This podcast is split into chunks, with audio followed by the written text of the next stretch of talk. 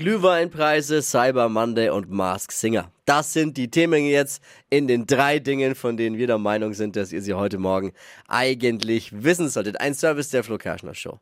Eigentlich ja auch Wetten, das ein Thema heute, aber das können wir jetzt hier nicht abhandeln, das würde zu lange dauern. Da würden wir überziehen.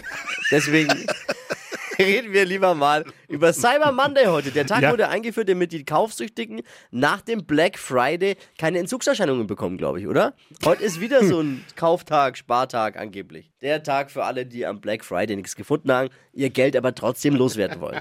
Auf vielen Weihnachtsmärkten sollen die Glühweinpreise in diesem Jahr nicht wesentlich steigen. Gute Nachrichten. Jetzt ist natürlich die Frage, was bedeutet für diese Wucherer nicht wesentlich? Was bedeutet das konkret? Auslegungssache. Hast du mitbekommen, was bei The Mask Singer passiert ist? Nein. Mega Panik gestern. Einem Kandidaten war die Maske verrutscht und er wurde damit ungeplant enttarnt. Da war die Stimmung, ist noch nie passiert, und da war die Stimmung natürlich gleich doppelt im Eimer. Einmal durch die verrutschte Maske und dann auch durch die Enttäuschung, weil drunter war Uwe Ochsenknecht. Uwe Ochsenknecht. Es war die größte TV-Panne seit der Entdeckung von Olli Pocher.